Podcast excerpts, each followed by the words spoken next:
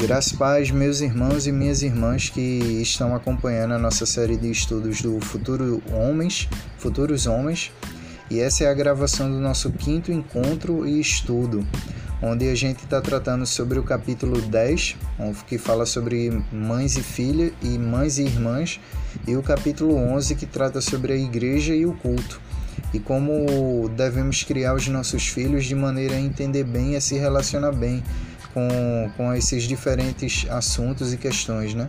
com esses diferentes aspectos de sua vida. Então, essa é mais uma gravação. Que Deus abençoe a vida de vocês e que vocês sejam edificados com esse conteúdo que, graças a Deus, foi produzido hoje, com a participação das nossas irmãs, dos nossos irmãos e que também conta com a participação de vocês, né? através de comentários, através até mesmo da participação é, nesse estudo que ainda está acontecendo. Ainda faltam mais quatro ou três encontros para a gente concluir essa série de estudos no livro Futuros Homens, mas que desde já Deus abençoe a vida de vocês que estão ouvindo, que estão participando agora, mas também dos que virão ouvir. Até o próximo podcast e estudo.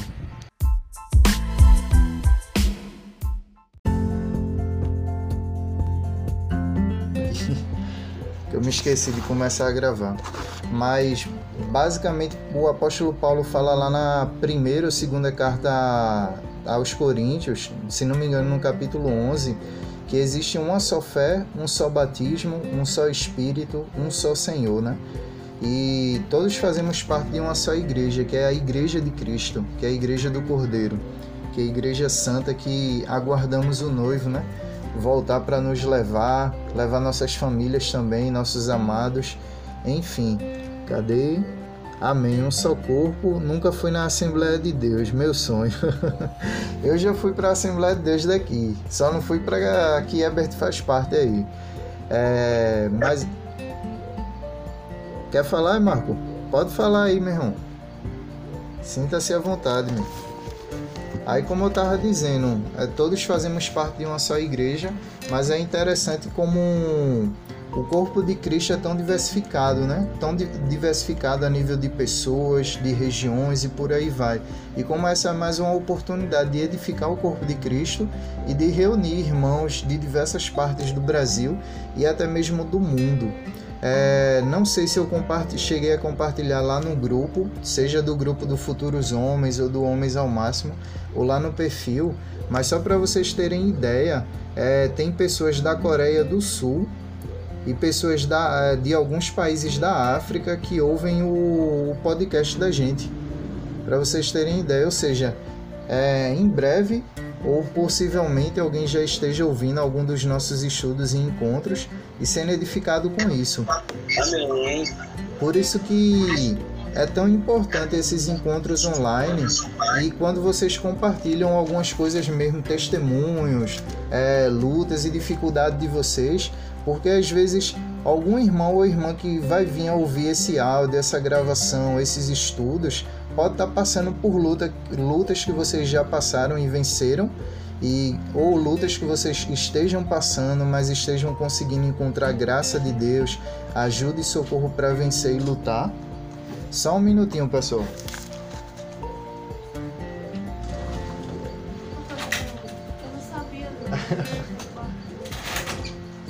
Pode passar, é bom porque tu já se apresenta. Aproveitar para apresentar minha esposa e meu filho. Isso que eu ia falar, ela aparecer aí, ué. Oxi, entrou. Representa a gente, ué. Deixa eu fechar aqui. Esse é meu filho, pessoal. Herbert e Marcos já conhecem. Ai, que grande, meu Deus. Tem mais cabelo que o pai. Benjamin. O menino tem mais cabelo que o pai, velho. Não pode negócio. Poxa, então, pai, ele puxou o avô. Se apresenta aí, B. Daqui a pouco ele vai querer meter a mão no, no notebook aqui. Nossa, Vem cá, amor. Boa noite, pode senhor. Boa noite, prazer conhecê-los. Amém. Se apresenta aí, amor. Oxe, diz teu nome aí, de onde tu é, de que igreja tu faz parte. Meu nome é Leia Carine, sou da Igreja Batista de Linha do Tiro. O que mais? Tu, tu é de onde? Da Igreja Batista de Linha do Tiro. Poxa, tu não, é tu não mora numa cidade, não é? Ah, desculpa. Recife! Eita! Eita, ele vai rasgar tua boca. Sotaque, né? O sotaque de vocês é tão gostoso, né?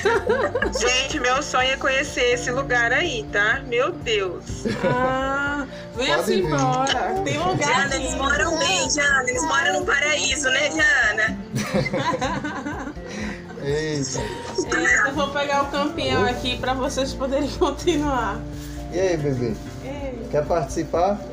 Ó, Vai meter a mão no ó, ele notebook aprendeu não, a dar né? tchau. Vamos ver se vamos conseguir dar tchau direitinho? Ele Dá tchau aí pro pessoal Dá ver. tchau, dá tchau. Ele com certeza quer falar alguma coisa nessa live importante de hoje. Eu acho que ele ficou tímido, mano. Foi, ele ficou pela primeira vez que ele não é nada tímido. Vai. Tá, eu vou pegar ele. Oh, meu Deus. É lindo. Quer falar, é? ó, Ele tá falando aqui, ó. Pelo menos teu áudio, Isso, tua fala vai pro falar. podcast, viu? se? É. Vai pra Vai. mamãe. Desculpa aí, eu nem sabia. Já participou. Eita, ele não quer sair não. Ei! Eita, vai, desculpa aí.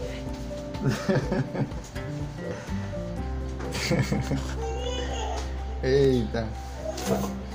É. Eu até me esqueci aonde, aonde é que eu tava. Me lembrem aí, por favor, que eu perdi o fio da meada aqui totalmente. O pessoal que escuta o podcast de longe e tal, Ah, nossos sim, sim. É. Como... Eita. Como eu tava dizendo, é, eu tava vendo as informações que o, que o site que eu hospedo o podcast dá. Aí ele deu Angola, Moçambique, Coreia do Sul, um monte de países assim que eu ficar. Alguns países são de língua portuguesa, né? Como Angola e Moçambique. Aí naturalmente o pessoal de lá vai ouvir e entender o nosso idioma, a nossa língua. É, mas quando eu vi Coreia do Sul, Inglaterra e outros países, eu fiquei, meu Deus do céu, como a internet permite que a gente é, alcance várias pessoas no mundo todo, né? Sirva a várias pessoas. Então, esse trabalho é uma maneira de alcançar várias pessoas, edificar também, formar e preparar vários pais e várias mães. Por isso que uma das coisas que eu me alegro assim, às vezes chega a ser desanimador quando poucas pessoas participam. Várias pessoas chegaram a dizer eu quero participar, dar o nome, a, até mesmo a estarem no, no grupo no WhatsApp, a entrarem no, no Telegram e tudo mais. Mas pouquíssimas pessoas a gente vê participando. Mas é interessante como Deus trabalha, mesmo com pequenas coisinhas que a gente faz. Às vezes a gente pode não dar muito, tipo eu. Eu sempre fiz o Ministério do Homens ao Máximo, mas como algo corriqueiro, algo natural assim que eu não dava muita bola. Mas quando eu parei para ver algumas coisas que o WordPress fornecia, o Spotify fornecia, dizendo de onde as pessoas acessavam, eu fiquei, meu Deus do céu, quantas pessoas acompanham isso? Quantas pessoas têm acesso a isso tudo? E eu fico muito grato a Deus por alcançar tantas pessoas através desse meio, através desse trabalho. E até encorajo vocês, se existe alguma coisa que vocês queiram fazer, que Deus tem movido o coração de vocês a fazer, eh, se disponham a dar ouvidos à voz de Deus, se disponham a aprender novas habilidades, a a adquirir novos conhecimentos para servir de maneiras que Deus chama vocês a servirem. Por exemplo, eu vi um testemunho antes da gente entrar no estudo da gente, né? Eu ouvi um testemunho através do pastor Lucinho, que é um pastor que trabalha com juventude, que ele falando sobre uma irmã que se dispôs a fazer bolos para vender esses bolos para angariar dinheiro para ofertar em, em missões, para investir na vida de missionários. E com isso, ela fazia aquele esforço de vender bolo todo, todo final de semana nos cultos, para amigos e familiares. E ao longo da vida dela, ela foi investindo num, num trabalho missionário que alcançava várias crianças e várias famílias em outros continentes. E com certeza ela não, não tem acesso, né? não teve acesso ao que ela alcançou através do pequeno esforço dela. Mas com certeza na eternidade ela vai ter acesso a tudo isso. Ela vai receber e ouvir da parte de Deus é, quantas pessoas ela alcançou através de cada uma daquelas ofertas, através de cada um daqueles pedaços de bolo, de morango, de chocolate que foram vendidos.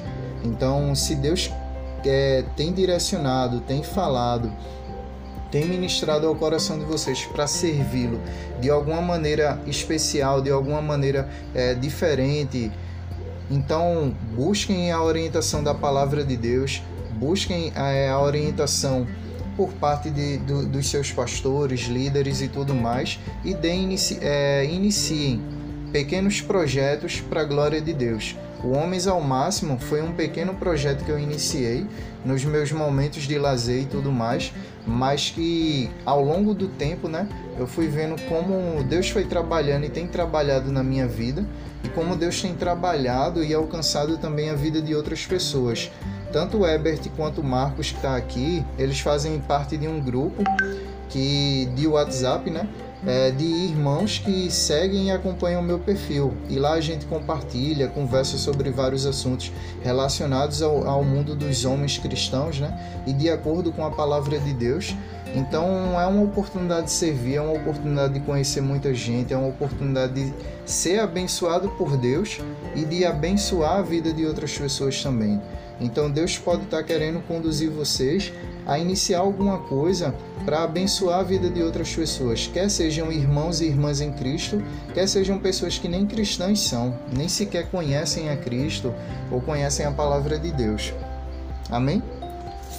Mas só aproveitando, né, que a gente teve esse é, essa participação especial da minha esposa e do meu filho, a gente vai estar nesse estudo de hoje estudando dois assuntos, que no capítulo é o capítulo 10 e o capítulo 11 do livro Futuros Homens. Mas eu gostaria de introduzir Cadê? Perdi não. Introduzir com um versículo bíblico que está em Provérbios, capítulo 4, versículo 1 até o versículo 4. Se vocês quiserem abrir a Bíblia de vocês para verem, podem abrir aí e acompanhar, ou mesmo só ouvirem. O texto bíblico diz o seguinte, Provérbios capítulo 4, versículo 1 ao 4. Ouçam, meus filhos, a instrução de um pai. Estejam atentos e obterão discernimento. O ensino que ofereço a vocês é bom, por isso não abandonem a minha instrução. Quando eu era menino, ainda pequeno, em companhia de meu pai, um filho muito especial para minha mãe. Ele me ensinava e me dizia: apegue-se às minhas palavras de todo o coração, obedeça aos meus mandamentos e você terá vida. É interessante que ao longo de todo o livro de Provérbios, quer seja nessa, nesse texto bíblico, né? quer seja em vários outros, várias outras passagens de Provérbios, é sempre destacado esse, a importância desse relacionamento entre o pai e os filhos e filhas e entre a mãe e os filhos e filhas. E é, diversas e diversas vezes é falado, vez após vez, é, meu, ouça meu filho, meu filho amado e tudo mais. E é tanto reforçado o, o papel do pai na liderança e na condução do seu lar, quanto também o papel da mãe. Se vocês lerem Provérbios como um todo, vocês sempre vão ver a figura masculina e a figura feminina sendo destacada e mostrada a importância e como os dois se complementam, como os, os dois se encaixam na, na criação e na formação dos filhos, e como é importante que toda criança tenha um pai e tenha uma mãe. É, um tempo atrás eu tive acesso, eu não cheguei a assistir o documentário, nem cheguei a assistir os livros, mas eu tive acesso a algumas notícias do site Gazeta do Povo e do portal Sempre Família, que são é um jornal e, um, e como se fosse um blog desse jornal. Basicamente é um jornal conservador de linha católica mas que traz muito, muitas notícias numa abordagem cristã, né? ou nenhuma abordagem que está de acordo com os nossos valores, ainda que eles sejam de uma linha católica. Mas eles trouxeram algumas notícias e uma reportagem falando sobre a situação de, de crianças que são adotadas por casais é, homossexuais ou por casais de lésbicas e tudo mais. E como essa relação disfuncional, essa relação pecaminosa e depravada afeta a formação e a criação dessas crianças. Aí teve uma notícia lá que eles compartilharam de uma escritora que ela foi criada num, num ambiente desse, num lar onde ela teve, por assim dizer, dois pais, né? Entre, bem entre aspas. E como ela entrou num ciclo de depressão, de angústia, de tentar encontrar a própria identidade dela, de enfrentar lutas espirituais e até mesmo sociais, de enfrentar diversos questionamentos e dilemas, mas principalmente lutas no âmbito emocional, lutas no âmbito da identidade dela, dela saber quem é, dela saber por que existe, dela saber por que foi criada. E eles têm várias outras notícias, tanto do livro dessa autora, que eu não me lembro o nome agora do livro nem da autora, quanto também de um documentário que trata sobre esse assunto, como é tão prejudicial e tão nocivo a uma criança crescer num lar assim, ou numa casa assim, né, onde ao invés dela ter um pai e uma mãe, é um homem e uma mulher, um macho e uma fêmea que se complementam e que funcionam de uma maneira dar uma criação é, perfeita, por assim dizer, uma criação necessária para esse menino, para essa menina, como é difícil para essas crianças crescer num lar onde ela tem a presença de dois homens ou duas mulheres. E esses dois homens ou duas mulheres estão um é, desfazendo o papel um do outro Estão gerando confusão mental e espiritual e moral na cabeça dessa criança. Porque quando ela olha para o mundo, ela vê um padrão que rege o mundo. Por mais que o ativismo LGBT, por mais que é, o homossexualismo, o lesbianismo e toda imoralidade sexual cresça no mundo, o padrão vigente e o padrão dominante sempre é um macho e uma fêmea, um homem e uma mulher, dando origem, formando uma família e sustentando uma família. Porque por mais que essa, esse pessoal queira dizer vamos adotar filhos, vamos casar, vamos formar uma família, a gente sempre vê que esses relacionamentos não perduram. E mesmo aqueles que perduram, a gente vê os problemas que eles enfrentam, as dificuldades e tudo mais, porque naturalmente vai ser assim. Para quem estuda ou conhece um pouco de engrenagens, de engenharia, principalmente um funcionamento de, uma, de um micro-ondas, de uma máquina de lavar, de uma moto, de um carro, sabe como é tão importante que cada peça ocupe o seu devido lugar e cada peça exerça a sua devida função. E num relacionamento e numa família onde as peças não estão no seu devido lugar e não estão exercendo sua devida função, não somente eles vão se prejudicar, mas também eles vão trazer grandes prejuízos a essa criança que é criada nesse contexto disfuncional. Mas claro que. Felipe. Pode falar, Janaína. Deixa eu só fazer um ponto aqui. É, meu filho esse ano ia entrar na creche, né? Mas aí a pandemia parou tudo e acabou nem frequentando. E no questionário dessa escola, né, aqui no caso Maringá, comprou algumas vagas na escola, na creche particular. E ele foi um desses. No questionário, sei lá, de três, quatro folhas que eram né, perguntas sobre nós, sobre ele, é, tinha essa parte, é, tanto de contatos para duas mães, para dois pais, é, toda assim, naturalizando é, essa questão, né? De, de ser natural mesmo, dois pais, duas mães. É, se for para conversar, falar só com o pai, falar só com a mãe, questão judicial, questão de brigas, algo do tipo, sabe? Eu fiquei muito, muito espantada, né? Eu nunca tinha presenciado assim claramente de perto, né? Por mais que eu seja professora, né? É, esse tipo de, de questionário, assim, eu, eu fiquei muito pasma mesmo. É. É complicado mesmo, Genaína. E como eu disse em, outro, em outros encontros da gente e até mesmo em algumas lives lá no, no Instagram. E também eu sou não sou professor ainda formado né, e exercendo a profissão, mas estou é, cursando licenciatura em matemática. E, por, e até já postei um print lá no um print de uma, de uma aula Lá, tá até lá no, no Instagram do Homens ao Máximo, de uma aula que abordava a questão que existem várias masculinidades e várias feminilidades, e isso dentro da grade curricular de um curso de matemática, que nada tem a ver com questões sociais, com questões de gênero, com questões biológicas e por aí vai, para vocês verem. E na base curricular comum do nosso país, a ideologia de gênero está totalmente inserida, totalmente escancarada nas faculdades. E eu faço uma, é, o curso de licenciatura numa faculdade particular, na Faculdade FAEL. E dentro, e dentro do curso tem um ensino claro e explícito da ideologia de gênero.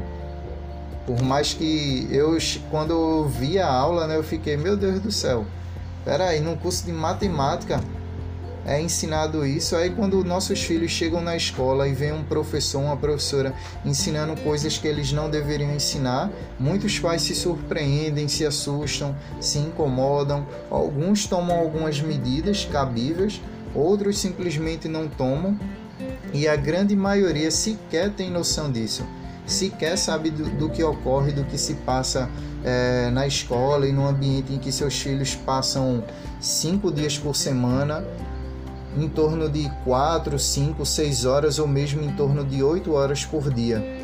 Não sei se é o caso de cada um de vocês aí, mas aqui em Pernambuco existem escolas de tempo integral, ou seja, onde crianças e jovens vão passar cinco dias por semana e vão passar em torno de oito horas por dia, longe dos seus pais, longe da sua igreja, longe dos seus amigos e da sua comunidade e totalmente inserido num ambiente onde ele vai ser facilmente doutrinado e facilmente levado por todo o vento de é, doutrina, ideia diabólica e anticientífica até também, né? Então, temos que nos preocupar com a educação dos nossos filhos, temos que acompanhar o que é ensinado a eles, frequentar a escola deles e participar de reuniões. Se não tiver reuniões, levar e buscar nossos filhos, procurar acompanhar alguma aula se numa folga da gente ou em algum momento que a gente venha poder acompanhar a, quem dá aula para os nossos filhos, quem são os professores deles, como a, as aulas são dadas, como é o ambiente da escola e tudo mais. Eu defendo que nós como cristãos, a gente só tem duas vias aceitáveis, né? Ou adequadas, se quisermos criar filhos para Deus e se quisermos criar filhos que venham a seguir o nosso mesmo caminho, o caminho de fé em Jesus e na Sua palavra.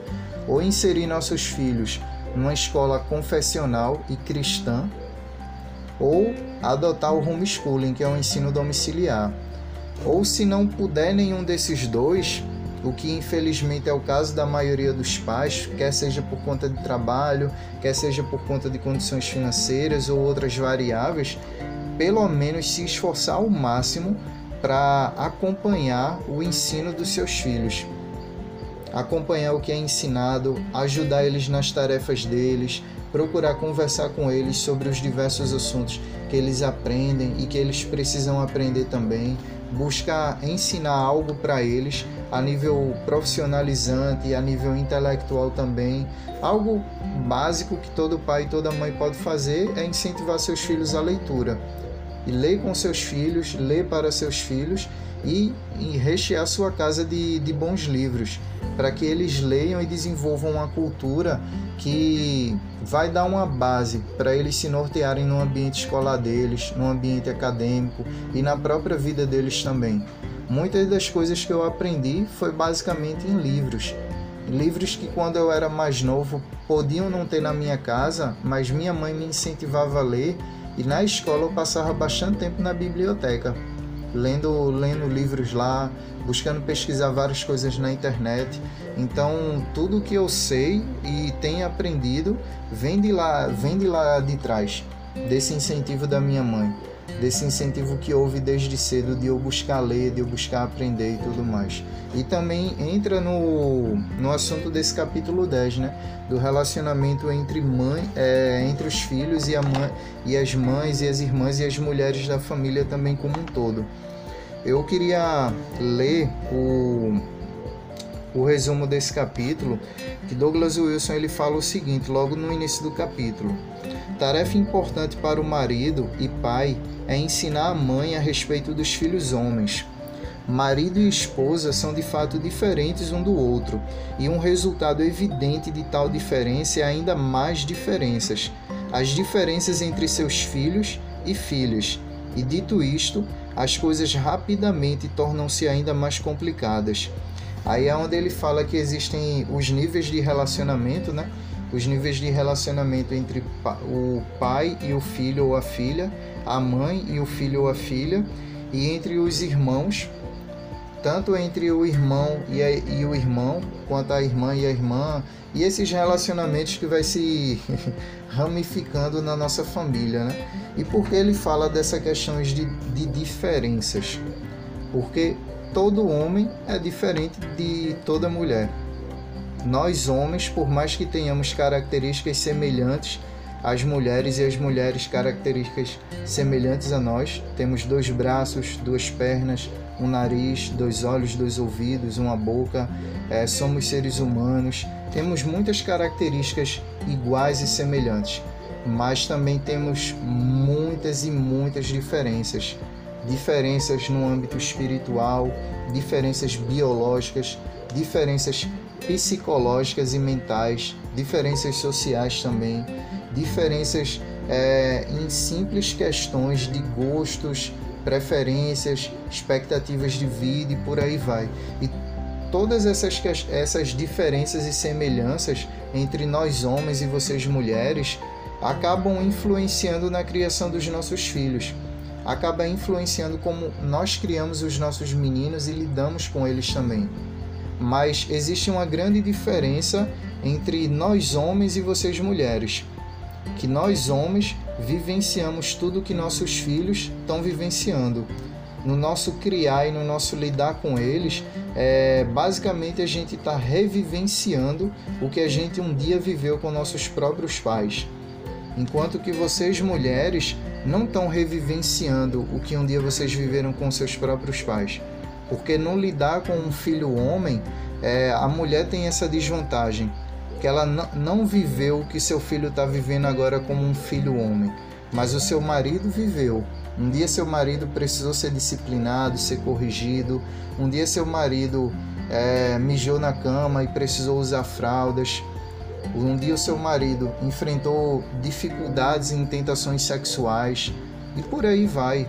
As N questões que nós homens, os meninos, os rapazes e os jovens enfrentam ao longo de suas vidas, e nós, como homens adultos, temos o dever de guiá-los, de discipulá-los, de mentoreá-los. Mas vocês, mães, vocês, mulheres, é, as futuras mães, as futuras esposas que estiverem nos ouvindo, ou mesmo as tias, as irmãs mais velhas, vocês podem contar com a ajuda tanto do, do pai quanto de homens mais maduros, mais velhos e que exerçam uma boa influência na vida dos seus filhos, dos seus irmãos mais novos, dos homens da família de vocês, dos bebezinhos, né? Dos pequenos e futuros homens que nasceram recentemente e que virão a nascer na família de vocês, vocês devem buscar essa orientação, devem buscar essa ajuda. Para aquelas irmãs que são casadas e que contam com a figura paterna, com a figura do homem, do pai, do marido dentro da sua casa, vocês devem buscar a ajuda deles na criação e no lidar com seus filhos. Para aquelas que infelizmente são mães solteiras ou enfrentam ou enfrentaram a viuvez, ou mesmo não tem uma figura de referência dentro do seu lar, dentro da sua casa ou do seu contexto familiar que sirva é, de referência para os seus filhos, vocês podem buscar essa referência na igreja, vocês podem buscar essa referência na comunidade de vocês. É, no meu caso, como eu já compartilhei aqui, eu não cresci com a presença do meu pai, mas graças a Deus, boas referências eu encontrei, é, boas referências masculinas e paternas eu encontrei na igreja. Teve um irmão chamado Sérgio, que eu me converti com em torno de 14 anos E desde os 14 anos e até antes dos 14 anos eu sempre fui de trabalhar, de conseguir dinheiro através de algum trabalho honesto, seja catando garrafa e latinha de alumínio, vendendo detergente e várias outras coisas que fazia. E quando eu é, me converti, vim a Cristo, comecei a fazer parte da, da minha primeira igreja, que foi onde eu conhecia Jesus. É, tinha muito a questão de trabalho de construção e, re, e reforma de casas tanto que a igreja realizava, quanto tinha muita presença de irmãos da construção civil né, é, nessa igreja. E consequentemente eu me aproximei desse irmão, desenvolvi relacionamento com ele e ele sempre me levava para as obras que ele fazia. Eu conseguia meu dinheiro, conseguia aprender de certa forma uma profissão, mas também foi um irmão que exerceu uma influência muito importante na minha vida. Tanto que ele virou um dos padrinhos do meu casamento e até hoje é, até esse ano mesmo eu fui visitá-lo lá, que ele sofreu um acidente, né? Mas eu sou muito grato a Deus por ter me concedido a vida e a amizade desses homens na minha vida.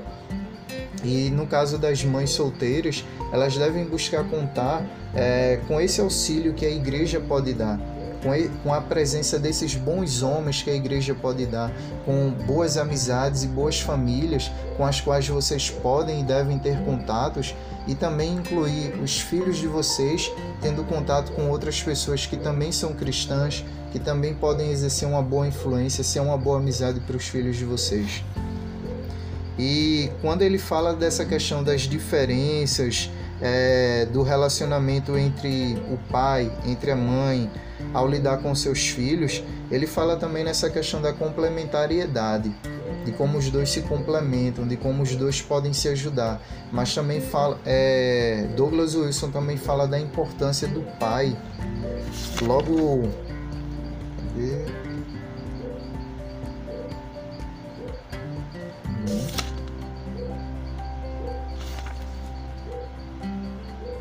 Só estou procurando aqui.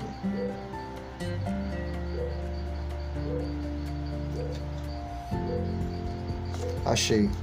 É, Douglas Wilson ele fala o seguinte no, no capítulo 10 e que é algo muito interessante e muito importante.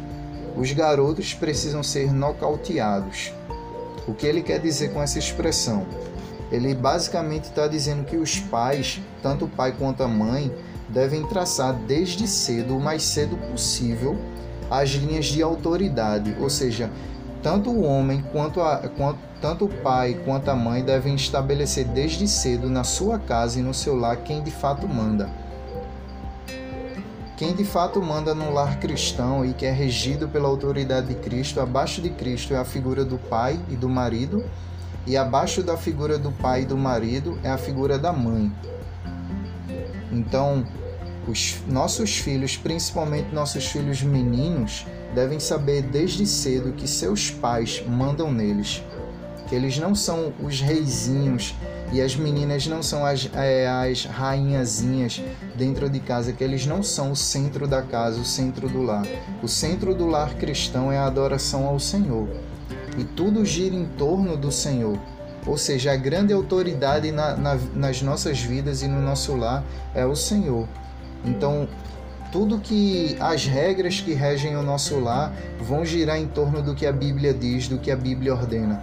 E consequentemente a nossa autoridade vai se basear na autoridade de Deus.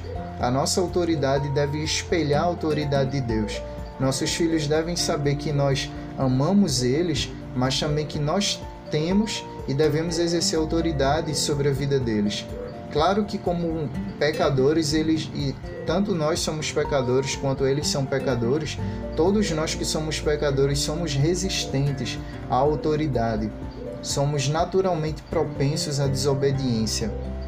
Mas nossos filhos precisam saber desde cedo que eles têm a autoridade de Deus sobre a vida deles, que Deus vê tudo que a gente não vê eles fazendo, né? Eles podem pensar que o que eles fazem ninguém está vendo, mas Deus está vendo. Mas que também, abaixo de Deus, eles têm a autoridade que é nossa, que Deus nos constituiu como pai e mãe desses filhos. Que Deus chama os nossos filhos a honrarem e nos obedecerem, como uma forma de obedecer e de honrar o próprio Deus.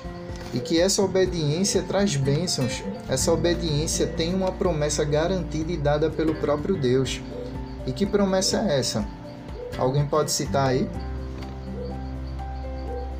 Tá lá na lista dos dez mandamentos. Honra teu pai e tua mãe. É, exatamente. Honra teu pai e tua mãe para que se prolongue os teus dias sobre a terra. Exatamente, meu irmão. Glória a Deus. Ou seja, quando honramos nossos pais, os nossos dias vão se prolongar sobre a face da terra. Eu, no meu contexto, ouvi muito bem isso. Diversos filhos que desobedeceram seus pais, não seguiram o conselho dos seus pais e, consequentemente, morreram cedo. Quer seja por envolvimento com tráfico de drogas, quer seja por é, não ter domínio próprio e não conseguir se controlar num trânsito, ao invés de ignorar algum, algumas ocorrências no trânsito daqui de, de Recife, né? Eu acredito que o Fábio quando vir aqui na nossa cidade vai perceber como o trânsito daqui é muito complicado e como as pessoas facilmente discutem, brigam e até algumas coisas infelizmente acontecem tanto aqui em Recife quanto no Brasil como um todo, né? principalmente nessas grandes metrópoles que é São Paulo, Rio de Janeiro e outras cidades que estão crescendo bastante no nosso país. É, Janaína falou Maringá também. Pois é, toda cidade que vai crescendo muito, toda cidade muito urbanizada e que tem muito carro, consequentemente tem um trânsito que vai crescendo bastante e que vai ter brigas e tudo mais. E que por consequência de muitos homens não saberem lidar com esses problemas de trânsito, não terem sido ensinados e educados por seus pais a exercerem um domínio próprio, a exercerem a paciência, a exercerem o que biblicamente a gente chama de frutos do Espírito Santo, a desenvolverem isso, né? Mas que nós como pais devemos educar nossos filhos desde cedo nessas virtudes, nesses frutos. Eles acabam perdendo a vida, não somente nesses contextos, mas em vários outros contextos, em que ao invés de eles seguirem o que os pais deles ensinam, ordenam, exigem, recomendam, é, eles não seguem. Consequentemente, quebram a cara e por aí vai. Isso a gente também vê por meio dos relacionamentos que nossos filhos acabam contraindo ou os nossos jovens acabam contraindo. O quanto eles saem quebrando a cara. O quanto eles acabam se dando mal e perdendo muito na vida deles. E Douglas Wilson fala dessa questão, que o pai deve fazer com que sua esposa seja respeitada e honrada pelos filhos. E se isso não for feito enquanto o garoto tiver entre 2 e 4 anos de idade, os problemas que a mãe enfrentará mais tarde não serão poucos. Basicamente, eu poderia resumir isso que Douglas Wilson está dizendo que se um filho não aprende a respeitar uma mãe, se um filho não aprende a não somente respeitar, mas honrar e amar a sua mãe, amar a primeira mulher da sua vida e a, a mulher que ele deveria mais ter um apreço, se ele não aprende isso desde cedo, se o pai não ensina isso, não reforça isso e a mãe também não contribui com isso, ele futuramente esses pais estão preparando esses filhos para maltratarem as futuras esposas deles. E não somente a futura esposa dele, mas as filhas, não somente as filhas, mas as colegas de trabalho, não somente as colegas de trabalho, filhas e futura esposa, mas as mulheres como um todo. Por isso que é importante a gente se preocupar e principalmente o pai observar essa questão. Como está o ambiente da minha família? Como está o meu rebanho? Mas vocês mães também têm que observar isso. Como está o meu lar? Como está a minha família? Como estão os meus filhos? um, uma recomendação que eu recomendo para tu, Jéssica e Janaína, e também para as mulheres e garotas que vierem a ouvir esse podcast, a ouvir esse estudo, é que vocês pesquisem sobre a vida de duas mulheres que eu admiro muito e que fazem parte da história da igreja cristã. Susana Wesley, que é a mãe de dois, de dois homens que exerceram uma influência muito grande na história da igreja e na Inglaterra, ou seja, uma mãe que com o esforço dela, a dedicação dela, e ela tinha, se não me engano, 16 filhos. Ou seja, Vocês aí, prova é, se não me engano, Jéssica falou e Janaína também, só tem na faixa de menos de dois filhos, de dois para baixo, né? Eu só tenho um no momento. Ou seja, o que é para gente enfrentar o desafio de criar 16 filhos? Há, muito, há alguns séculos atrás e ao longo da história da igreja, os pais e as famílias tinham vários filhos. Com o tempo, infelizmente, a gente foi diminuindo, a gente foi confiando menos na graça e na providência de Deus, a gente foi confiando mais no poder do nosso braço e do nosso dinheiro do que no poder, na graça e na misericórdia de Deus e, consequentemente, se preocupando menos com essa questão de ter filhos, de deixar Deus fazer a vontade dele nesse aspecto. Mas essa mãe, Susana Wesley, ela lidou com o desafio e com a dádiva e a bênção de criar 16 filhos. E dos quais, desses 16, todos eles eh, foram cristãos proeminentes, mas dois deles, John Wesley e Charles Wesley, exerceram uma influência muito grande na história da igreja e também foram homens de valor e homens nobres, mas também homens que exerceram influência na Inglaterra. É dito a respeito deles que se não fosse a influência espiritual que Deus é, exerceu e manifestou através da vida deles no período em que eles viveram, se eles não tivessem não tivessem sido usados por Deus no contexto e no momento que eles viveram e existiram, diversas revoluções e guerras teriam acontecido na Inglaterra naquele tempo e que simplesmente não aconteceram justamente por conta do trabalho e do ardor missionário e evangelístico e pastoral desses dois irmãos e dessa família, que foi uma bênção na Inglaterra. E John Wesley diz sobre a mãe dele que ele aprendeu mais, mais teologia do que com todos os teólogos da Inglaterra. Ou seja, vocês têm o privilégio de preparar homens que vão exercer influência não somente dentro do próprio lar deles, mas também dentro do país deles ou até mesmo no mundo. Então estudem a história de Susana Wesley e estudem também a história de, inclusive Susana Wesley tem alguns livros que relatam a biografia e a história familiar dela e inclusive também o marido dela infelizmente não foi um bom pai no quesito de ser um pai presente, mas que graças a Deus ela foi uma mãe que se dedicou de maneira intensa ao trabalho dela como mãe, de maneira intensa ao trabalho dela como esposa, e que abraçou esse desafio de cuidar desses 16 filhos e cuidar muito bem. E é interessante que ela buscava dispor de uma hora por. É, dedicava um dia na semana para cada filho, onde ela conversava com esse filho, buscava saber o que se passava no seu coração, o que estava se passando com sua vida e buscava orar com ele e por ele, buscava compartilhar das escrituras, ensinar a palavra de Deus para ele. Claro que no contexto da gente, a gente tem uma quantidade menor de filhos, então a gente pode dispor de uma quantidade maior e melhor de tempo com nossos filhos. E devemos é, ter um tempo semanal dedicado para cada filho.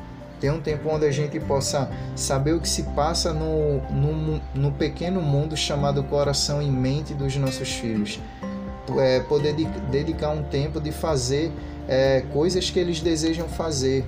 E às vezes eles não têm tempo, não têm dinheiro, ou mesmo não têm com quem brincar ou com quem fazer, mas que com certeza fazendo com seu pai, com sua mãe, será algo maravilhoso e muito bom. E será uma boa recordação, uma boa âncora para a gente lançar no coração dos nossos filhos. Uma coisa que eu gostaria de falar para vocês é, a nossa geração enfrenta muitos desafios e muitos problemas no aspecto psicológico e mental. A nossa geração é uma geração que se adoece muito fácil emocionalmente, que tem problemas de síndrome do pânico, é, síndrome, síndromes e problemas de ansiedade, de depressão. Como eu já disse antes, eu já enfrentei problemas na área de depressão e tudo mais, mas algo muito importante e que eu ouvi uma expressão uma vez com um antigo pastor meu sobre âncoras da alma ele utilizou uma passagem bíblica e, obviamente, ele estava se referindo ao texto bíblico de Hebreus lá e a questões de fé e de a gente alicerçar nossa confiança e dependência na palavra de Deus, mas trazendo uma aplicação para esse termo âncoras da alma e para essas questões de lidar com a saúde mental e fortalecer a saúde mental dos nossos filhos. Vivam bons momentos com os filhos de vocês de maneira que quando eles enfrentarem as lutas deles, eles venham a saber a quem recorrer.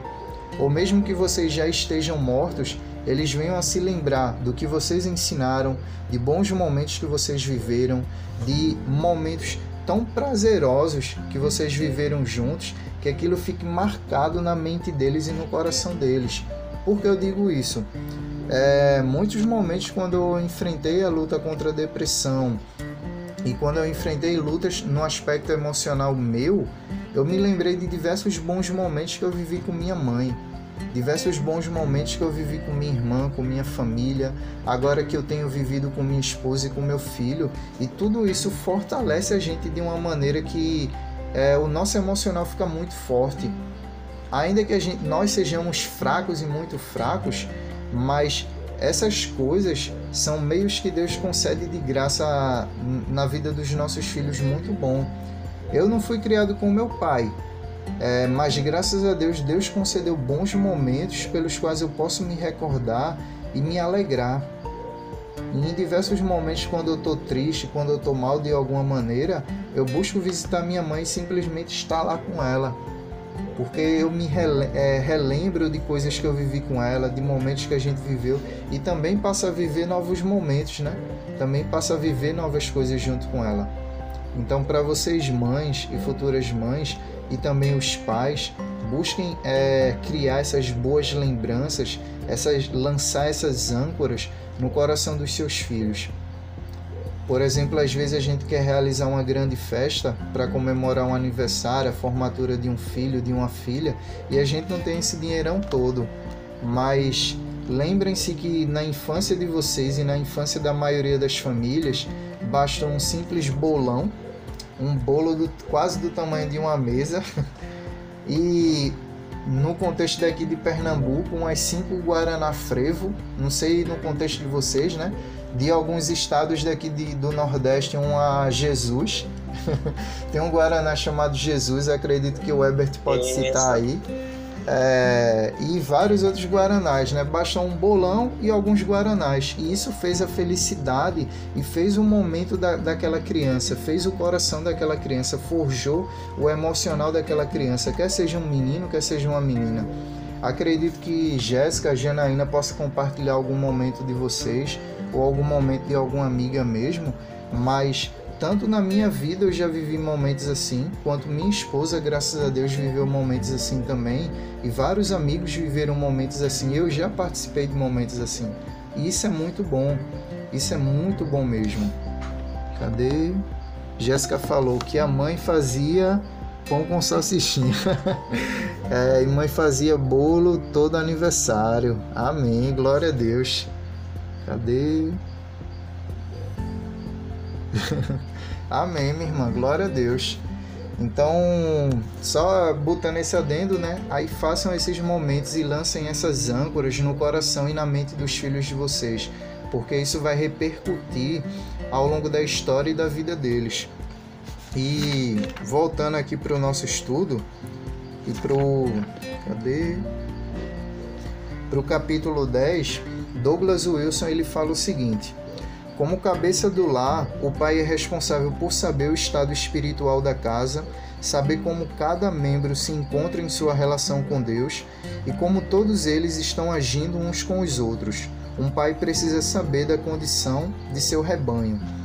É, basicamente, ele fala sobre o papel do pai como pastor da família, que o pai tem esse, esse papel e essa função, mas também é muito importante a gente lembrar que as mães a mulher tem a função de auxiliadora.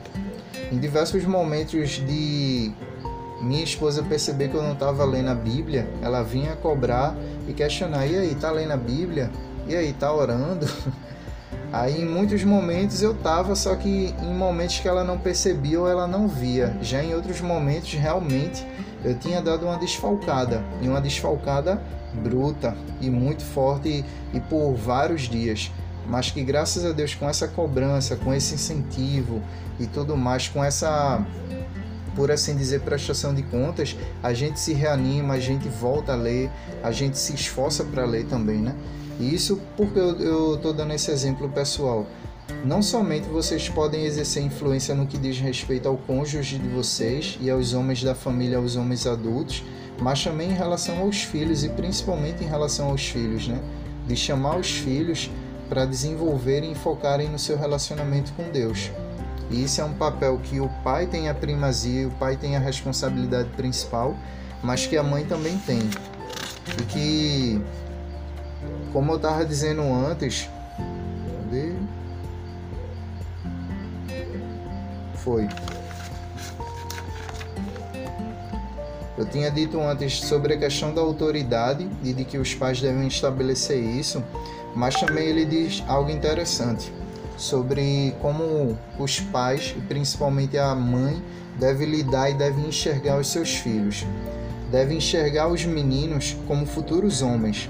O modo como garotos aprendem a lidar com suas várias paixões imaturas será geralmente o modo como lidarão com as paixões na vida adulta. Um garoto que claramente não está aprendendo sobre domínio próprio. Oi é, com respeito ao seu temperamento, estômago, jogos, lazer, dever de casa.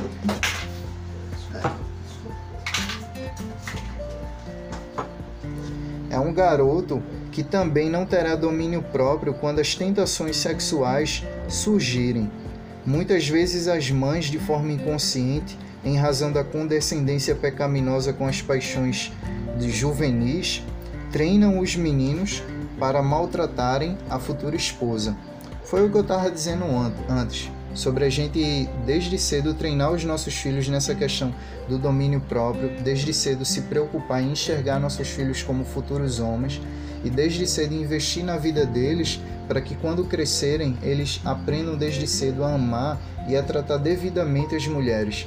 E tudo isso começa na maneira como é, nossos filhos homens se relacionam com a primeira mulher da vida deles, que é justamente sua mãe, e logo em seguida suas irmãs, ou sua avó, sua tia e por aí vai. E como é importante que nós, como pais e homens, é, devamos reforçar e instigar e orientar nossos filhos e impor, através da nossa autoridade, esse entendimento no coração dos nossos filhos, de que eles devem honrar e respeitar sua mãe e suas irmãs e as mulheres da sua família. E que. E, e, e Felipe, pode falar. Que, em contrapartida, não significa, é, muitas é, mães ou, ou mesmo pais preocupados com essa questão de ensinar né, os mais novos, a, os seus filhos a respeitarem as mulheres, a tratarem de forma correta a, o sexo oposto, tem muitas das vezes levado à emasculação, né, a, a, a, a feminilizar o, o menino, como achando que isso resolveria a questão. Eu acho que eu já vi até o absurdo de dizer que que é, é, ensinar um rapaz como uma menina seria a melhor forma de saber respeitar. Eu acho legal que tu pondera que é, que é tratá-los como futuros homens, né? ensiná-los como futuros homens. Com certeza, mano. E um futuro homem, e um homem que é criado de acordo com a palavra de Deus, ele vai ver como Jesus se relacionou com as mulheres ele vai ver como os homens da Bíblia se relacionavam com as mulheres. Homens que, por mais que a gente veja Davi pecando com Batseba, é...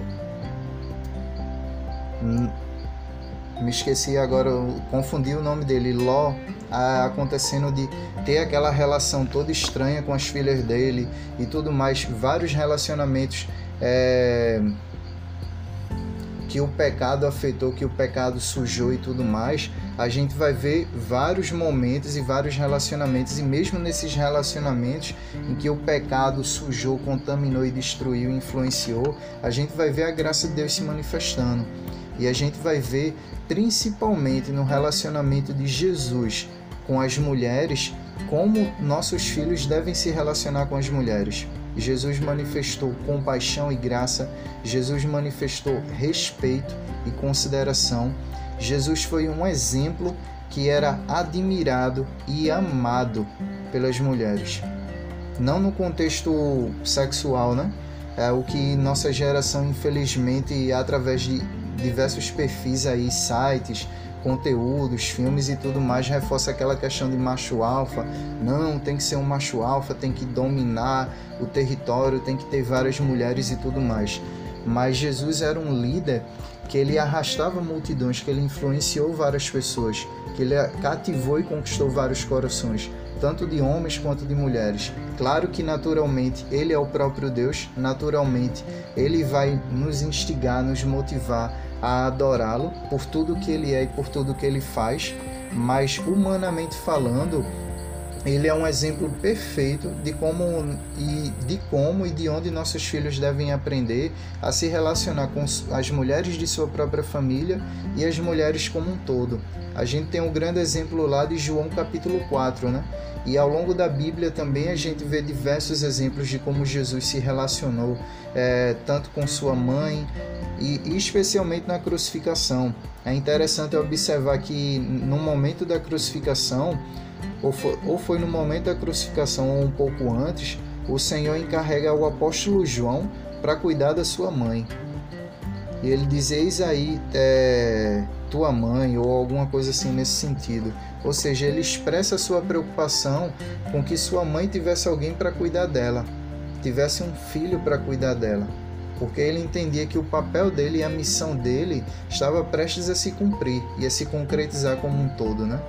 Jéssica, eu acho que tá procurando o um versículo bíblico aí, né, Jéssica? Pode procurar e citar aí, minha irmã. Ou cita aí no áudio ou manda aqui pelo, pelo, pelas mensagens aqui, a citação bíblica. E eu agradeço aí também. É, ou seja, desde o início até o momento da morte e crucificação do nosso Senhor e da ressurreição dele, ele demonstrou uma preocupação imensa com a própria mãe dele.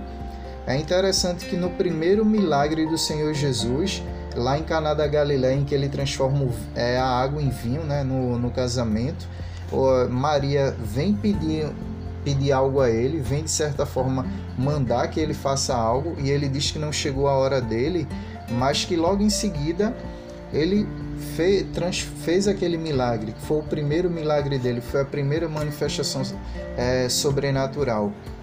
Ou seja, é, teve um momento que Maria chegou querendo as coisas no tempo dela, mas Deus só faz as coisas no tempo dele. Ele que é a autoridade sobre nossas vidas. Claro que Maria ainda não entendia isso muito bem. A revelação e o entendimento que o filho dela era o próprio Deus encarnado é, com certeza foi algo progressivo na vida dela, de ela perceber e de ver realmente as promessas se cumprindo, realmente os milagres acontecendo e tudo mais. Tanto que os próprios irmãos de Jesus não criam nele no início. Mas no livro de Atos e já no, no, nos, nos capítulos finais dos evangelhos, a gente vê como toda a família do Senhor Jesus se voltou para o Senhor Jesus, reconheceu de fato o seu senhorio e a sua divindade de que ele não era um mero homem, de que ele não era um mero ser humano e um mero mortal, né? Mas é interessante observar isso, o respeito que Jesus tinha por seus pais, por sua mãe Maria, por seu pai é, José, por sua família, o amor que ele tinha. Então, da mesma forma, nossos filhos devem aprender através do exemplo de Jesus, dos personagens da Bíblia e através do nosso próprio exemplo. Como é que a gente se relaciona com nossos pais? Se nossos pais já são vivos, como é o nosso tratamento com nosso pai, mas especialmente com nossa mãe e com as mulheres da nossa família?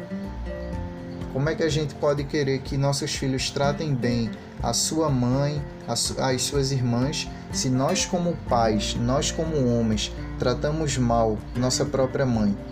Se nós, como homens, tratamos, tratamos mal as mulheres de nossa família? Ou mesmo as mulheres da igreja, do ambiente de trabalho, na nossa comunidade. O exemplo tem que começar a partir de nós, homens, e o exemplo deve ser reforçado a partir de nós, homens. Mas também é interessante que toda mulher solteira, ao considerar um rapaz em casamento, deve observar que tipo de filho ele é, que tipo de homem ele é ao lidar com as mulheres de sua própria família porque isso vai refletir que tipo de marido ele vai ser. E para terminar a reflexão e o resumo desse capítulo 10, eu gostaria de terminar com dois pontos que Douglas Wilson dá no, no capítulo 10. Ele fala o seguinte: Uma mãe sábia entende ser uma dádiva de Deus para seus filhos, assim como seus filhos são uma dádiva para ela.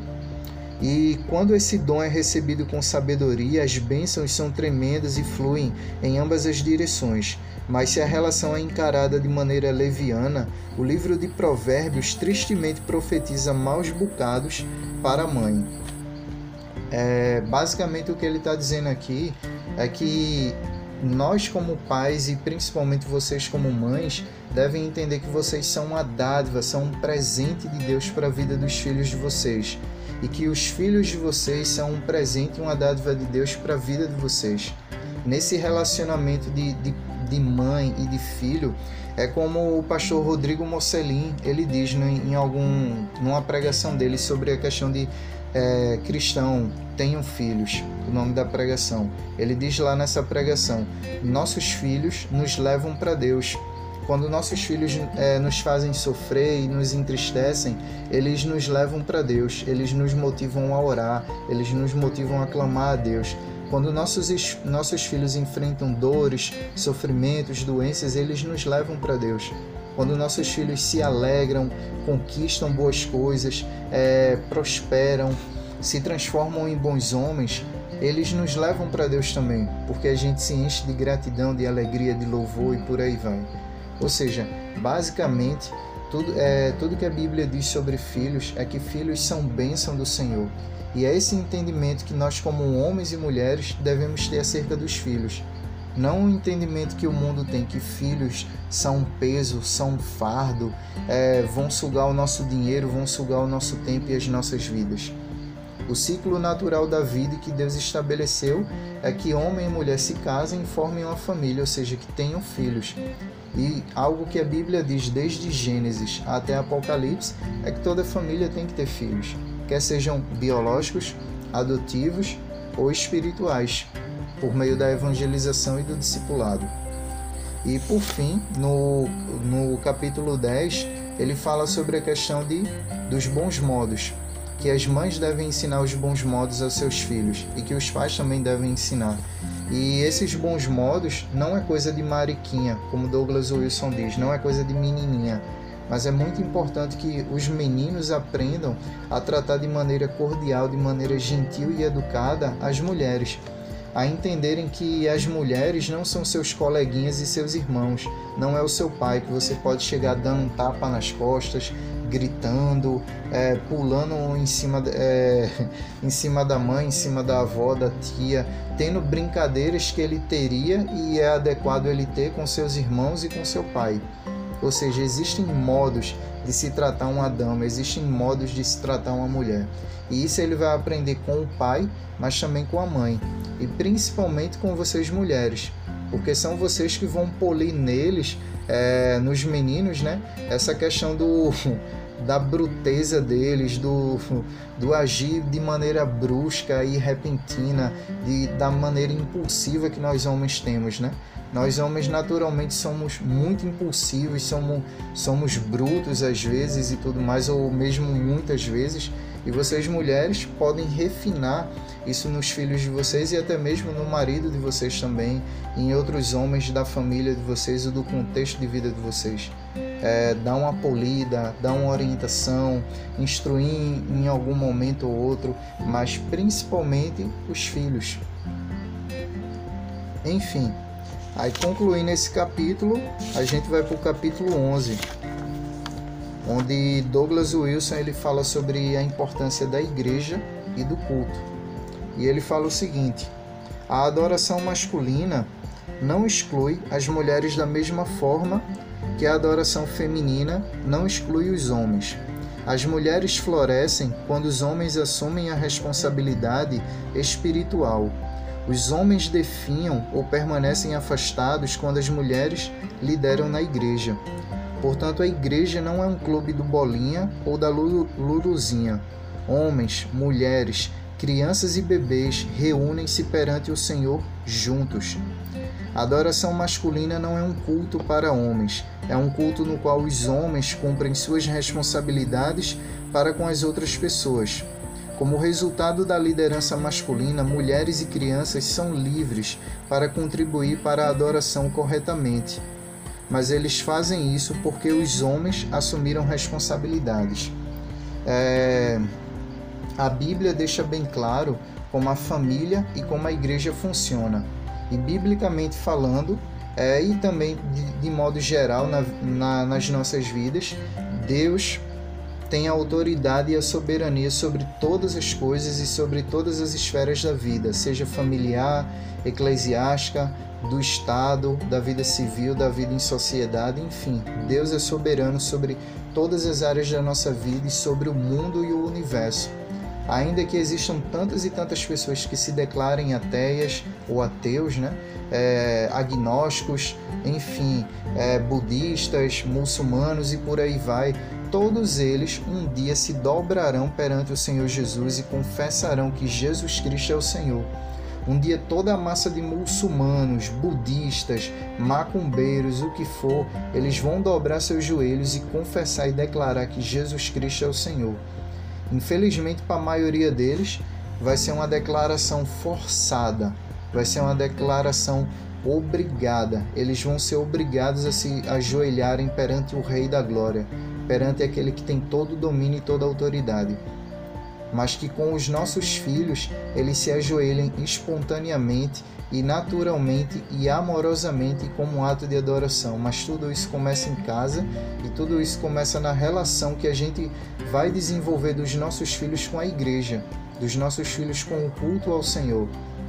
E desde cedo a gente deve se preocupar como nossos filhos veem a igreja, como nossos filhos se relacionam com a igreja e com o momento de culto, com o domingo, que é o dia do Senhor, né?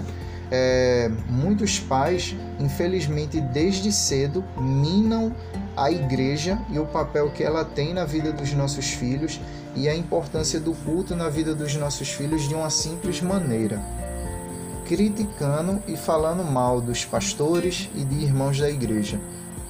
Quando muitos pais começam a fazer isso, é criticar e a falar mal dos pastores, da liderança da igreja, é, de irmãos da igreja, da vida particular do pessoal, acaba minando no coração dos, dos filhos, seja menino ou menina, é, o amor que eles deveriam ter pela igreja, o, a, o valor que eles deveriam dar ao culto, a importância que eles deveriam dar ao momento de culto.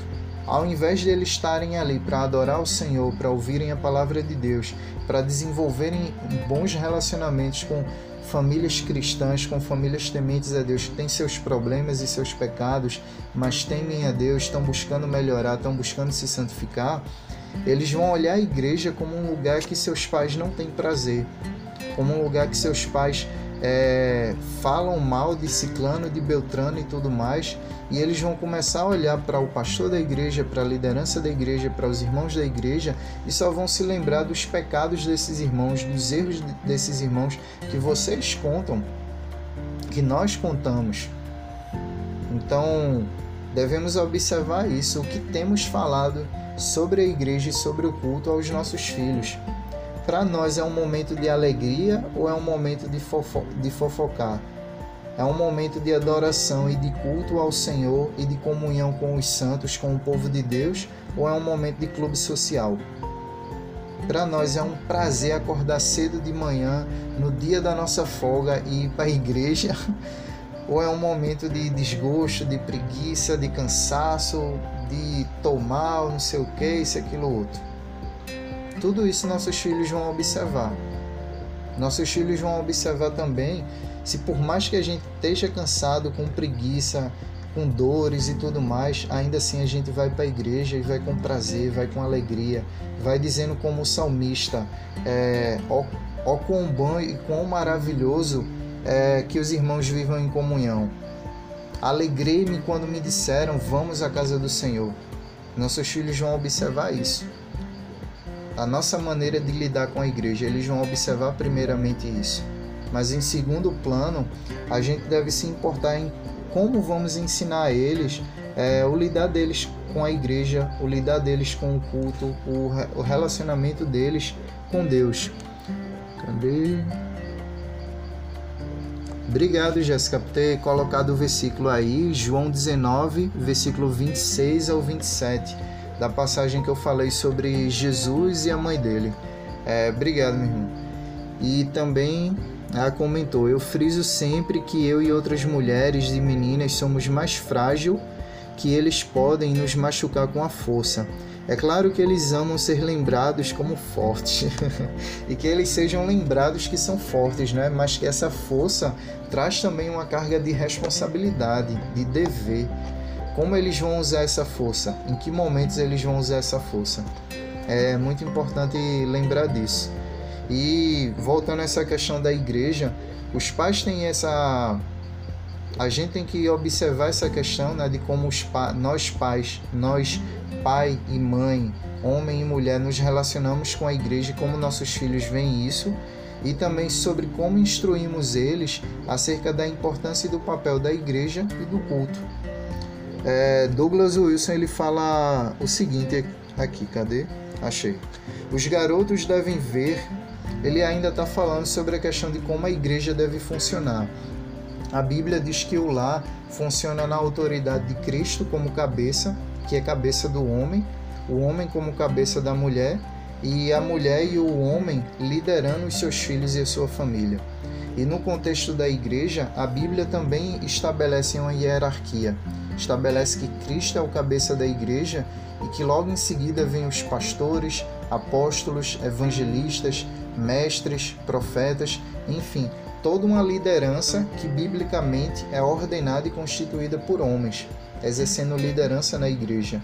Esse é o modelo que Deus é, estabeleceu desde o Antigo Testamento com os doze patriarcas e com os profetas e os reis, mas também é o, o modelo que Deus estabeleceu no Novo Testamento, com os homens exercendo liderança na igreja e conduzindo a igreja.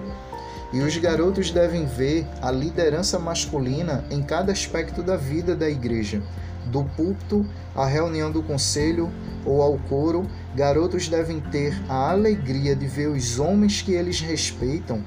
Eles não devem ver aquilo que constantemente acaba acontecendo, homens omissos ou calados ao longo de todo o decurso. Quando homens vão à igreja simplesmente para sentar lá atrás, nos bancos, eles estão ensinando os garotos a fazerem exatamente a mesma coisa, se não menos. Essa inércia é fácil de alcançar e quando nos acomodamos a ela por um período suficiente, é ainda mais fácil afastar-se completamente da fé. Ou seja, quando os homens não exercem o seu papel de liderança espiritual no seu próprio lar e na igreja, facilmente eles estão ensinando seus filhos a se afastarem da fé e abandonarem e serem tão apáticos como eles são apáticos também. É. Cadê?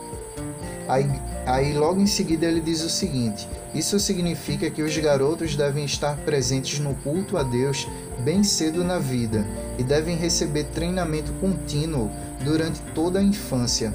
A igreja nunca deve ser fácil, no sentido de não exigir nenhum compromisso de discipulado. A vida na igreja exige um compromisso de discipulado, discipulado em andar com Cristo e em andar e em viver numa comunidade de santos. Vocês estão ouvindo um chiado aí?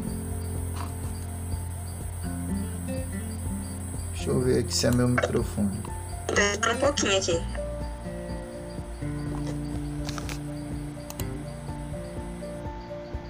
Ainda estão ouvindo? Beleza, eu acho que é. Ou é o microfone aqui, ou Não, é o. melhorou. Amém, graças a Deus. Ou é o microfone ou é o Google Meet mesmo. Voltou de novo, pronto. Mas já está perto da gente concluir esse, esse estudo e esse encontro. É, basicamente, Douglas Wilson reforça o que a Bíblia ensina, né, da autoridade do homem, do papel que Deus deu aos homens na igreja e da importância que é, esse papel tem, essa função tem, os homens devem exercer essa função. Claro que vocês mulheres podem contribuir de diversas formas na vida da igreja, no dia a dia da igreja, na comunidade dos santos, e a Bíblia dá diversos exemplos disso, das mulheres contribuindo e sustentando o ministério de Jesus, contribuindo e sustentando a obra missionária, trabalhando é, como diaconisas também, vários outros exemplos que a Bíblia dá. Mas no que se refere à liderança principal da igreja, ela é essencialmente masculina. Pastores, só existem pastores e não pastores. Só existem apóstolos e não apóstolas. É, tem até um livro que Douglas Wilson ele trata mais sobre isso. O pastor Augusto Nicodemos também trata mais sobre isso em, em um, em um livro dele que ele trata sobre a questão dos apóstolos e da liderança da igreja. Mas quando ele trata sobre isso nesse livro Futuros Homens, ele destaca a importância que isso tem na criação e na formação dos nossos filhos. Quando nossos filhos vão ao culto e eles veem homens pregando, homens ensinando, instruindo, louvando e adorando ao Senhor, naturalmente eles vão ser desafiados, convocados e incentivados a fazerem o mesmo. Mas quando eles veem somente mulheres liderando na igreja, naturalmente e infelizmente eles vão se afastar. E infelizmente o feminismo alcançou uma proporção tal que ele se inseriu dentro das nossas igrejas, distorcendo o ensino bíblico e levando muitas lideranças evangélicas e cristãs a abandonarem o ensino bíblico do que a Bíblia ordena como a igreja deve funcionar. Como a igreja é liderada e é conduzida abaixo da liderança de Cristo, abaixo da liderança do Cordeiro que o próprio Senhor Jesus, quando ele deu início à igreja, ele convocou 12 apóstolos, 12 homens. Mas infelizmente o feminismo vem se inserindo de tal maneira que ele vem pervertendo. Ele conversa, começa pervertendo, dizendo que podem existir pastoras, e depois ele começa pervertendo as igrejas e conduzindo as igrejas a aceitarem o casamento homossexual, a aceitarem diversas coisas que são antibíblicas e no final das contas a adotarem uma teologia radicalmente progressista e liberal. E que exemplo eu posso dar para vocês? Basta vocês pesquisarem o que vem ocorrendo na Igreja Anglicana, na Igreja Metodista e na Igreja Presbiteriana Unida, tanto nos Estados Unidos quanto na Europa. Esses só, só são três exemplos de igrejas, mas existem várias igrejas que isso tem ocorrido em que o feminismo perverteu a ordem bíblica, em que o feminismo é, tirou a palavra de Deus do centro e colocou outra coisa. E isso afeta os homens dessas igrejas também. Mas isso é um assunto para para um podcast, para um vídeo, para algum texto lá no blog, ou mesmo para responder perguntas do pessoal. Mas basicamente a Bíblia estabelece como a família deve funcionar e como a igreja funciona. E tratando sobre o culto, ele diz duas coisas muito importantes e que a gente vai dar conclusão a esse capítulo aqui e ao estudo de hoje. Ele diz que as crianças não devem ser automática e rotineiramente excluídas do culto público a Deus. E as crianças, enquanto crianças, são uma parte muito importante de qualquer assembleia cristã. O que Douglas Wilson está dizendo com isso? Infelizmente, muitos pais e muitas famílias acabam excluindo seus filhos da participação dos cultos. De que maneira? Todo domingo, ao invés de seus filhos estarem no culto junto com seus pais, eles passam a estar mais presentes num berçário, é, em outro ambiente, do que com seus pais e com toda a igreja no culto público. Isso é um assunto que cabe uma longa conversa a esse respeito. Várias igrejas nossas têm berçário, tem escola dominical, tem vários e vários momentos, mas Douglas Wilson e alguns outros autores batem muito forte na tecla da, import na, da importância e do valor que tem dos pais e dos filhos participarem do culto juntos e desde cedo. Desde cedo, nossos filhos é, receberem da nossa influência espiritual, conduzindo eles na adoração ao Senhor.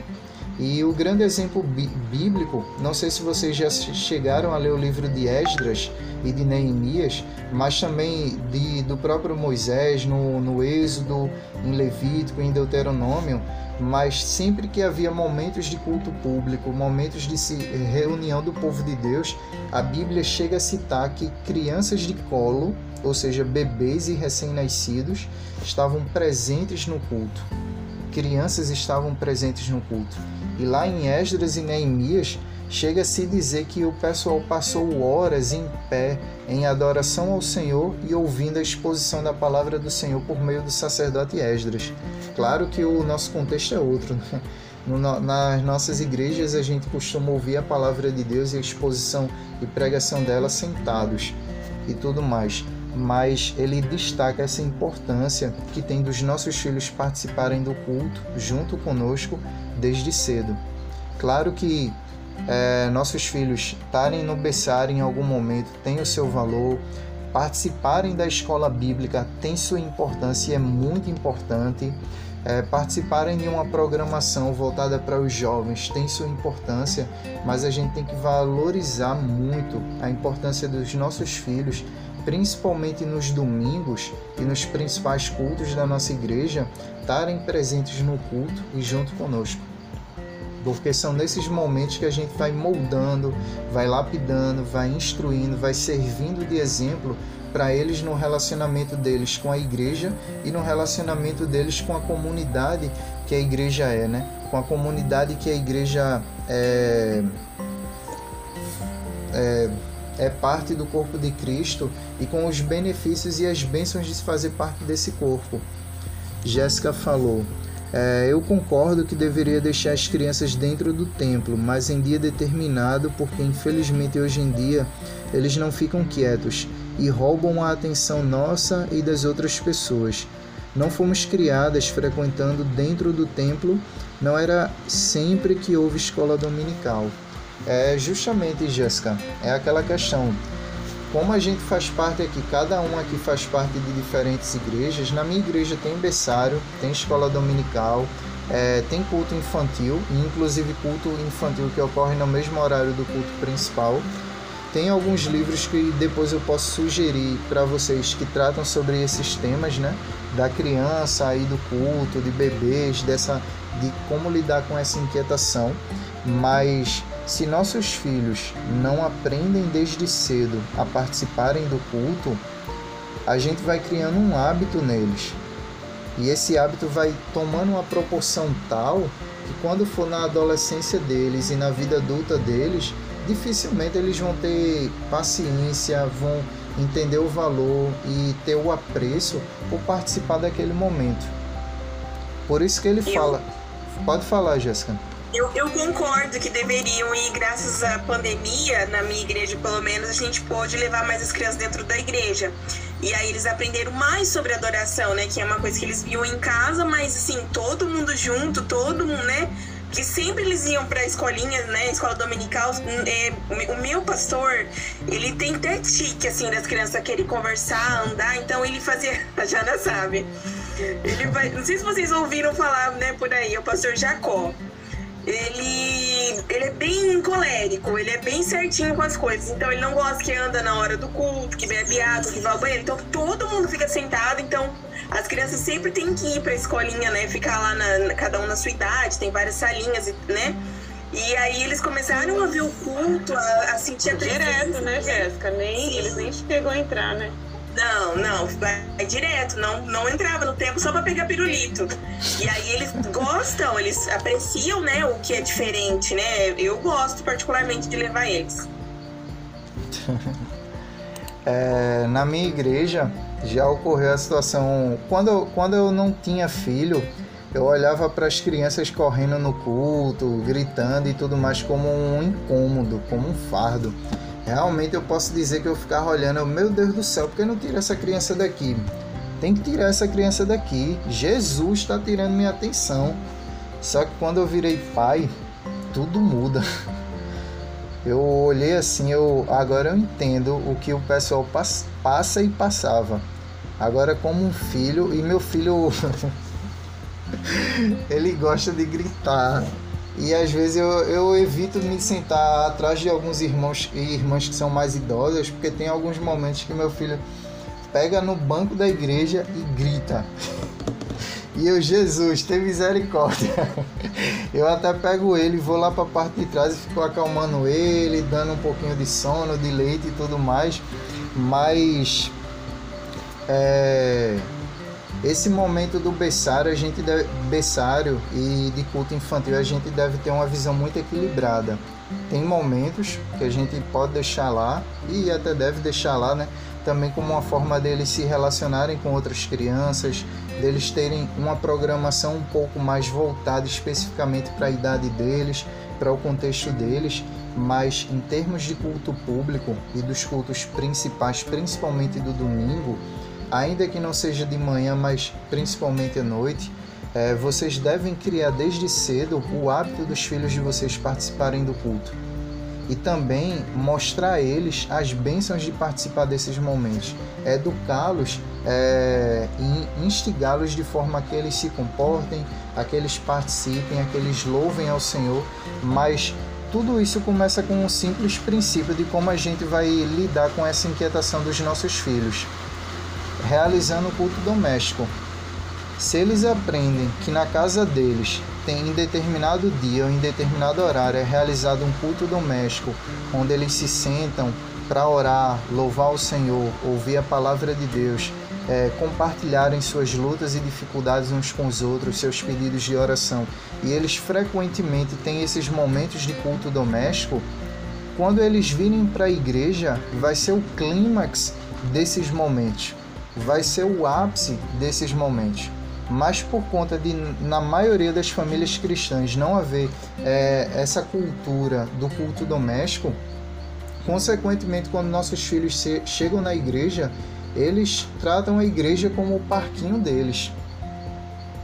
Claro que é aquela coisa, mesmo nós realizando o culto doméstico, mesmo nós sendo bons pais, disciplinando, corrigindo e educando nossos filhos, invariavelmente vai ter momentos que eles vão chegar na igreja, vão os mais pequenos, né, gritar, correr, alguma coisa assim do tipo, pedir para ir direto no banheiro e tal, é, e os maiores acabarem ficando conversando com um colega, com uma menina, enfim, essas coisas invariavelmente vão acontecer.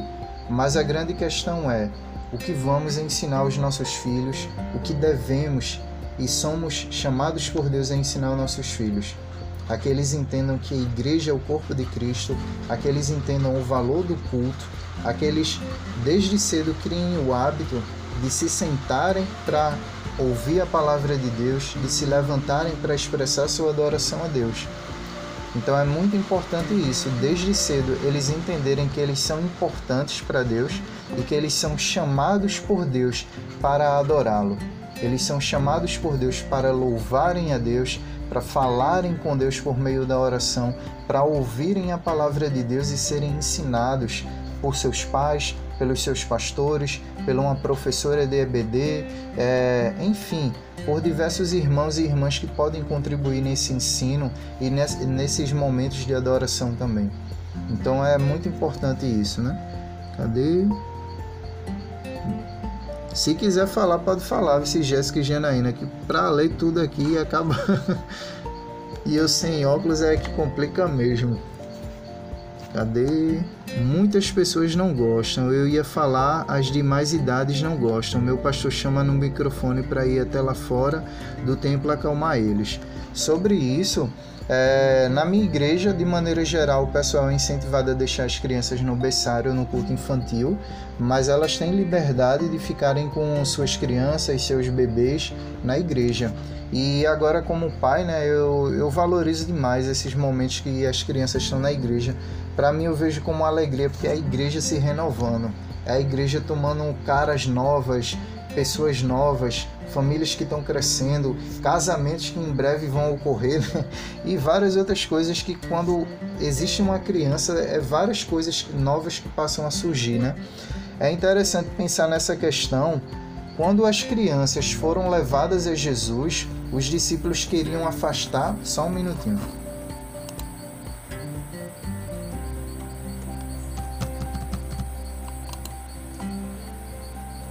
Tava tentando fazer um negócio aqui para ver se parava esse som, mas eu acho que é do próprio Google.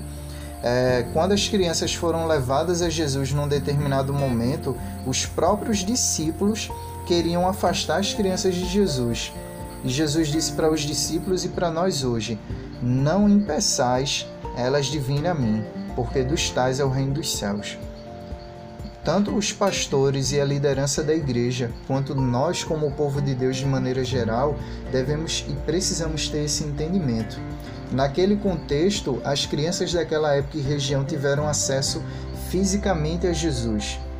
Mas no contexto atual, elas têm acesso, no contexto atual e presente, elas têm acesso é, espiritual a Jesus por meio da presença do Senhor no âmbito da igreja, onde um, dois ou três estiverem reunidos ali, estarei presente, mas também por meio do, do contexto do seu próprio lar, da presença do Senhor se fazendo manifesta no seu próprio lar, através da vida dos seus pais, através de um momento de culto doméstico e por aí vai.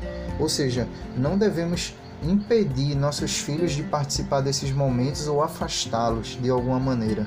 E isso não deve se tornar uma rotina, que nossos filhos é, se afastem de participar dos cultos principais da nossa igreja. Meu pastor não se incomoda e diz que crianças é assim mesmo. O meu vai até o altar, só Deus. Teve um filho de um irmão uma vez que foi, arrodeou, girou a igreja da gente não é pentecostal, mas eu pensei que ele ia girar no manto e falar em línguas. a Jéssica falou: é uma benção, mas sempre um ou outro, meu esposo ou eu mesma, tem que pedir silêncio. Eles não ficam ainda um culto inteiro quietinho. Querem conversar, brincar em algum momento, por aí vai. É por isso que eu falei. É, nesse lidar da gente com nossos filhos que são inquietos e a gente tem esse desafio, Olha aí, ó, rapaz. A gente deve estabelecer o culto doméstico no nosso lar desde cedo. A gente deve instruir os nossos filhos, principalmente os maiores de 4, 5 anos, a que eles vão participar de um momento que eles vão ficar uma, duas horas sentado, é, vão participar de um culto, é, que se quiserem água, a gente leve uma garrafinha de água, que eles esperem, se precisarem ir ao banheiro, que de fato eles tenham a necessidade de ir ao banheiro e vão e por aí vai. Ou seja, antes de ir para a igreja, a gente já instrui nossos filhos sobre como eles devem proceder.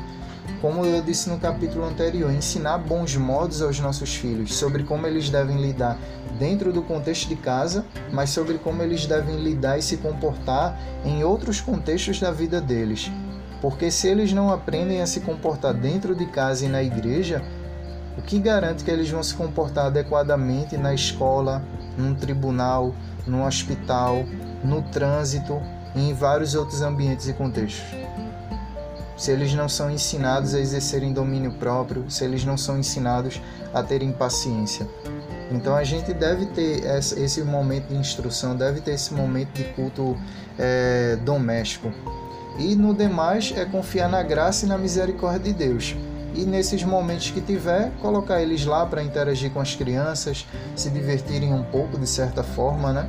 E também até mesmo marcar momentos com outras famílias cristãs onde nossos filhos possam interagir com outras crianças, principalmente os meninos extravasar a energia deles. Algumas igrejas realizam retiros espirituais e acampamentos, ou mesmo em feriados e finais de semana aproveitam para realizarem passeios.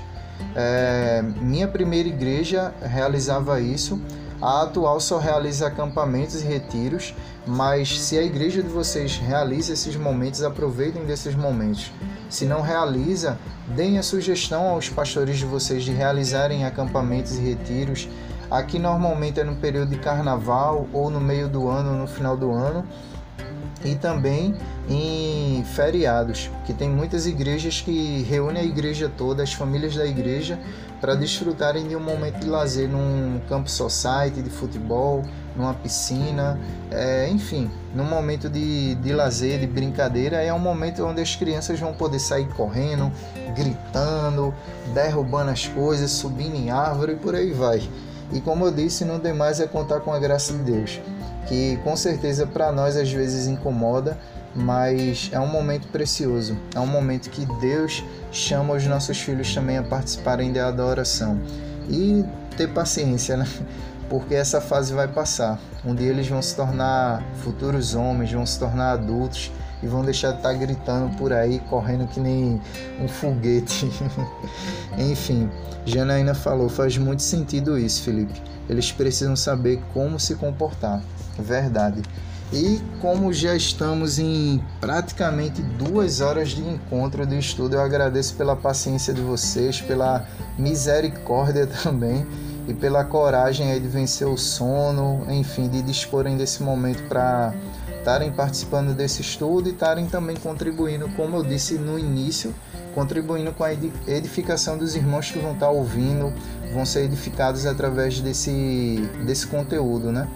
Que não somente eu estou produzindo, mas estou produzindo juntamente com vocês. Então eu abro o momento tanto para alguém que se candidate a orar, hoje eu estou pedindo oração, quanto comentários, críticas, é, observações, sugestões, enfim, esse é o momento de vocês. Tanto para alguém se candidatar a orar, quanto para compartilharem algo e lembrando, após a oração a gente dá aquele print para compartilhar no Instagram. Ora, Jéssica. tá me colocando no, na, na lista, Jana? Amém. Eu quero agradecer e dizer que muito mais do que as suas palavras e tudo que você possa nos ensinar, a tua vida de testemunho tem valido assim, é, é assim, me impacta assim, impactante para mim ouvir você falando com é, já mais velho, o que a tua mãe já fez por você. Isso me, me me, me motiva, me leva a pensar o que eu posso estar fazendo agora, que meus filhos possam colher mais para frente e ter é, boas lembranças, né? Amém. Amém. Mais alguém quer falar? E aí, Ebert? Saiu, dormiu? Tás aí? Fábio? Olha aí o pequeno da Janaína aí, ó. E aí, Oi, boy? Miguel! tá caladinho na dele aí, tímido, tímido. então, amém, né? Vamos orar para encerrar amém. essa noite e dar graças a Deus por mais essa noite. Vamos lá. Senhor, como é precioso cada cada momento que a gente tem a oportunidade de aprender um pouco mais de Ti, Pai. Nós queremos declarar nessa noite, Pai, que não vai ser na nossa força, no nosso entendimento, mas nós queremos declarar nessa noite que eh, nós confiamos no Seu agir sobre a nossa vida, Pai. Que o Senhor nos dê sabedoria para guiar os nossos filhos nos Teus caminhos. Que nós possamos ter sabedoria vinda de Ti nós possamos ser cheios do seu Santo Espírito para guiá-los, Pai.